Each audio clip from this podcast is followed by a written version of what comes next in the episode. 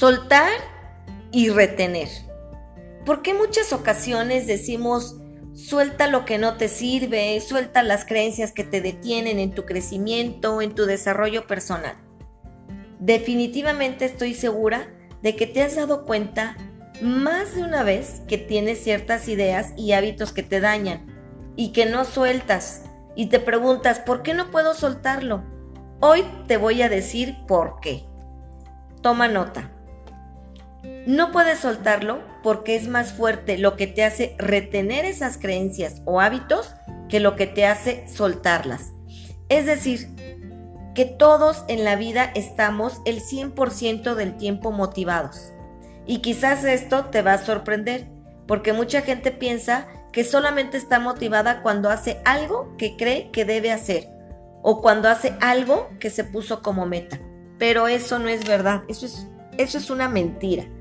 Te voy a poner un ejemplo muy simple. Una persona que fuma y está consciente de que no le conviene porque le daña sus órganos, sus dientes, su piel, etc., no puede dejar de hacerlo. La gente podría pensar que no cuenta con la suficiente motivación para dejarlo yo te voy a decir algo, esta persona sí que está motivada, pero lo está más para retener ese hábito y el continuar con él porque tiene más ganancias psicológicas. Por ejemplo, puede ser que su ganancia psicológica al fumar es sentirse acompañado, sentirse que se está generando un premio, sentirse que tiene un amigo incondicional, ¿no? Entonces, te voy a poner otro ejemplo. A veces una persona en el trabajo dice, no, ahora sí voy a ser disciplinado y voy a llegar puntual y voy a llegar en tiempo, etc. Pero al final continúa con la indisciplina y la impuntualidad.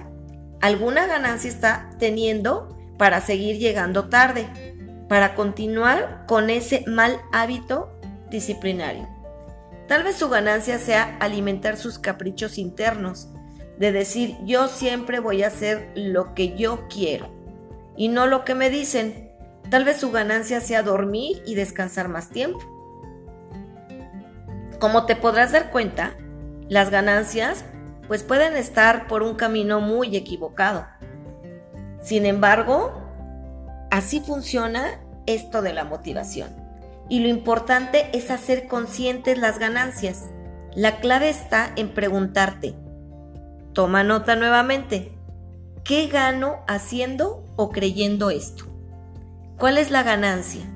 Por más absurdo que te parezca, siempre habrá una ganancia en cuanto tú la encuentres y la actualices, es decir, te des cuenta que esa ganancia no es real, pues no te hace crecer como persona ya que puede ser una ganancia que te vendieron de niño o de niña, o puede ser una ganancia que realmente es muy superficial. Entonces te darás cuenta de que realmente soltar es más fácil. Solo debes recordar que para instalar un nuevo hábito necesitas dirigir tu voluntad de manera consciente durante un mínimo de 21 días. Estos serán los más difíciles pero sé que tú puedes con esto y más. Claro que sí puedes.